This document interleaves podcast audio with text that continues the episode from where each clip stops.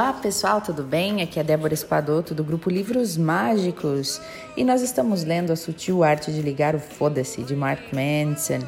Então hoje nós vamos ainda, nós ainda estamos dentro do capítulo 7, nós vamos ler o subtítulo chamado Dor faz parte do processo. Então vamos lá. Na década de 1950, um psicólogo polonês chamado Kazimierz Dabrowski estudou os sobreviventes da Segunda Guerra Mundial e os seus diferentes modos de lidar com as experiências traumáticas que tinham vivido na guerra. O cenário em questão era a Polônia. Então, pode imaginar uns eventos bem terríveis. Aquelas pessoas haviam sofrido ou testemunhado fome, bombardeios que transformaram cidades em ruínas, o Holocausto, tortura de prisioneiros de guerra, estupro, assassinato de parentes, se não pelos nazistas, pelos soviéticos anos depois. E nesse estudo, Dabrowski notou algo surpreendente.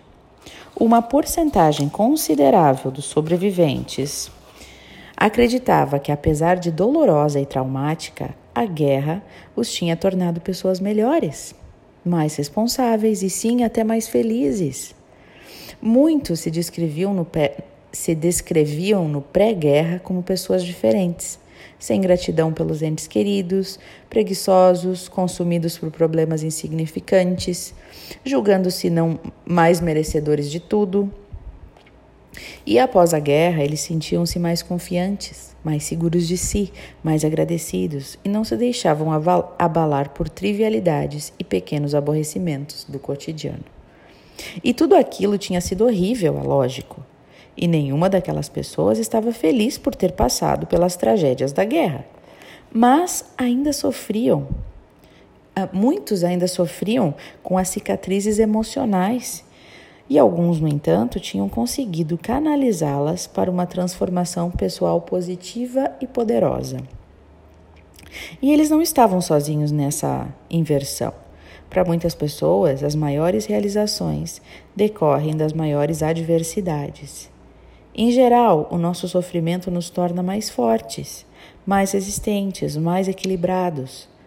Muitos sobreviventes do câncer, por exemplo, dizem se sentir mais fortes e mais gratos depois de vencer a batalha pela vida. E muitos militares relatam uma resistência mental obtida ao tolerar o ambiente de uma zona de conflito. Dabrowski, né, o pesquisador, argumenta que nem sempre o medo, a ansiedade e a tristeza são estados de espírito indesejáveis ou inúteis. Pelo contrário, com frequência representam a dor necessária ao, ao amadurecimento. E negar essa dor é negar o nosso potencial. Assim como a dor muscular é necessária para fortalecer o nosso corpo, a dor emocional ela é imprescindível se queremos desenvolver resistência emocional. Um senso mais agudo de identidade, mais compaixão e, em última instância, ter uma vida melhor. Então, em perspectiva, as mudanças pessoais mais radicais acontecem depois das piores experiências, já perceberam? Só em face a uma dor intensa, nos dispomos a reavaliar os nossos valores e examinar as suas falhas. Precisamos de algum tipo de crise existencial para analisar de forma objetiva a fonte do significado que damos à nossa vida e só depois considerar uma mudança de curso.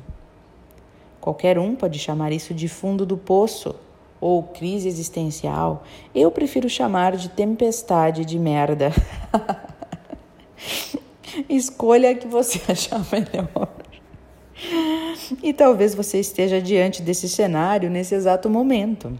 Talvez você esteja saindo agora mesmo do desafio mais importante da sua vida e se sinta desnorteado porque tudo que você considerava verdadeiro, normal e bom se transformou no oposto. E olha, isso é bom, porque é o ponto de partida. Repetindo, a dor faz parte do processo. É importante senti-la, porque se você só corre atrás de euforias o tempo todo para encobrir a dor, deleita-se em arrogância e em pensamentos positivos delirantes.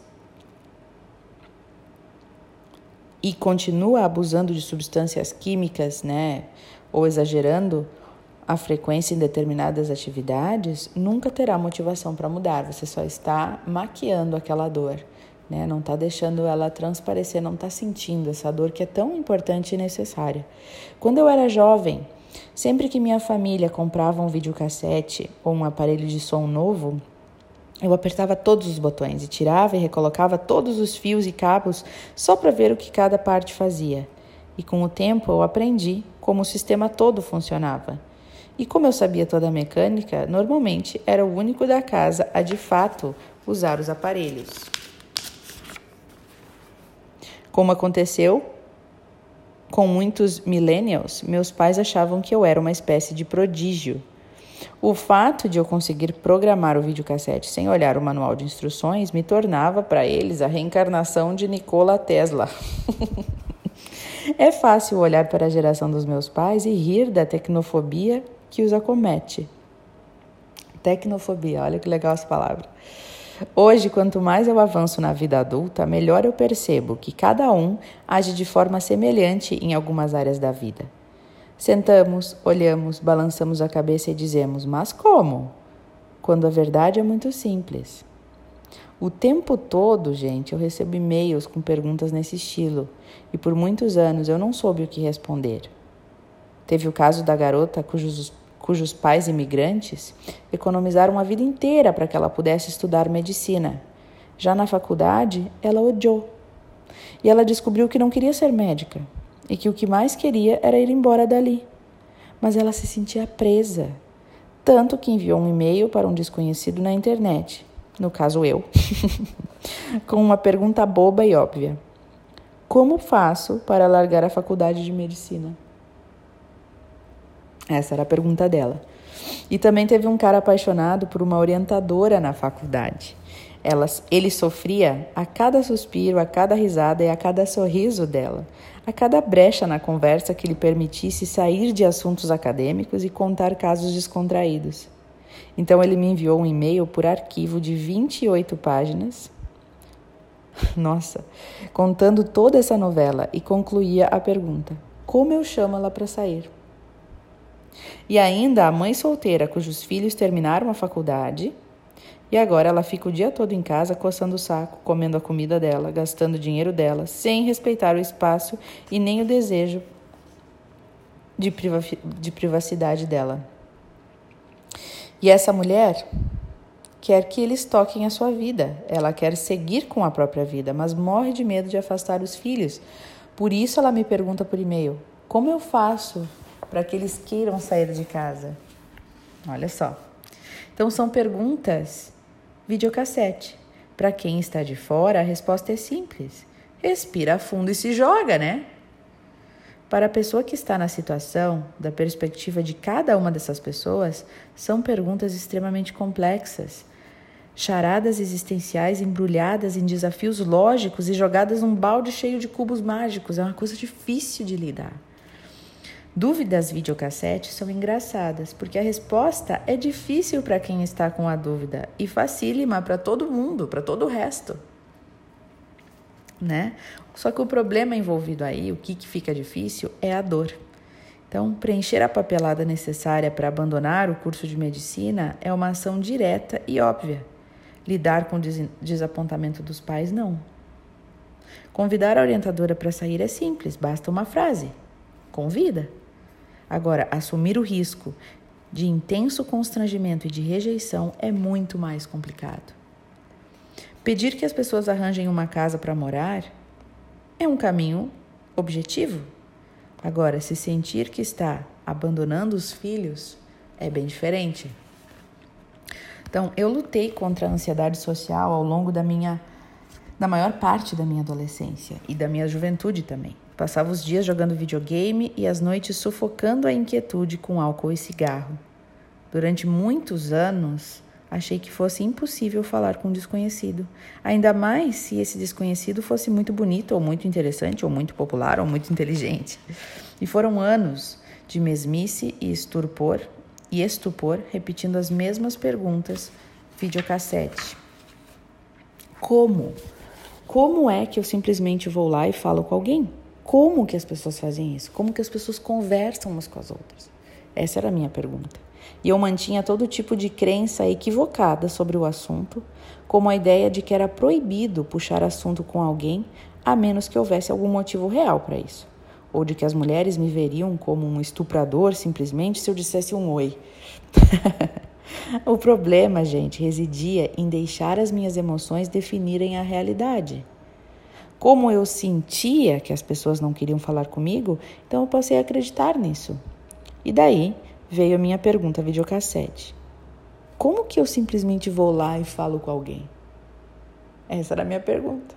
Falando, né? Só que para mim não era bem assim. Por eu não conseguir se separar sentimento de realidade, eu era incapaz de mudar minha perspectiva e ver o mundo como um lugar onde duas pessoas podem se aproximar a qualquer momento e conversar. E diante de algum tipo de dor, raiva ou tristeza, muita gente larga tudo e se concentra em entorpecer o sentimento ruim. E o objetivo é voltar a se sentir bem o mais rápido possível, mesmo que para isso precise usar algum tipo de droga, se iludir ou retomar valores escrotos, voltar para a relação que que tava que tá ruim, né? Aceitar relações indignas, aceitar que as pessoas nos digam coisas que não deveriam dizer, né? E assim por diante. Então, aprenda a suportar a dor que você escolheu. Ao escolher um novo valor, você também está optando por introduzir um novo tipo de dor na sua vida. Portanto, aproveite-a. É assim mesmo. Experimente-a, receba abraços, receba de braços abertos e depois continue agindo apesar da existência dessa dor. Eu não vou mentir. No começo vai ser muito difícil, você vai se sentir perdido, sem saber o que fazer. Mas nós já falamos sobre isso, né? Você realmente não sabe, não sabe nada. Mesmo quando acha que sabe, na verdade você não faz a menor ideia do que está acontecendo. Então, convenhamos, o que há de perder, né? O que há a perder nisso tudo? Então, a vida se resume a não saber nada mesmo e agir mesmo assim. Tudo na vida segue essa dinâmica inalterável. Isso não muda nunca. Mesmo quando você está feliz, mesmo quando está vomitando arco-íris, você, mesmo se você ganhar na loteria e comprar uma pequena frota de jet skis, a sensação de não ter a menor ideia do que está fazendo vai permanecer. E nunca esqueça isso. E nunca jamais tenha medo disso. E a vida é assim mesmo, né, gente? A gente acha que sabe tudo, a gente quer estabilidade, a gente quer segurança, mas na verdade, amanhã pode dar uma reviravolta na cabeça do seu parceiro aí e ele vir te dizer que tá com outra pessoa. Já pensou? Ou a morte pode chegar e levar um ente da sua família. Ou você pode ser demitido do seu emprego. Então, a gente busca segurança, segurança, segurança, mas no fim as coisas acontecem sem a gente menor é, esperar e perceber. Portanto, eu acho legal quando ele fala que a dor nos ensina, né? E realmente, quantas pessoas que passam por tragédias emocionais, assim, né? É, que realmente entram no fundo do poço e sofrem por muito tempo. E aí depois, quando saem disso, elas, elas dão a volta por cima, assim, de uma maneira tão grande, né? Que elas agradecem aquele momento de luto e de desespero. Então, que a gente possa né, sentir essa dor e, e aguentar firme ali, né?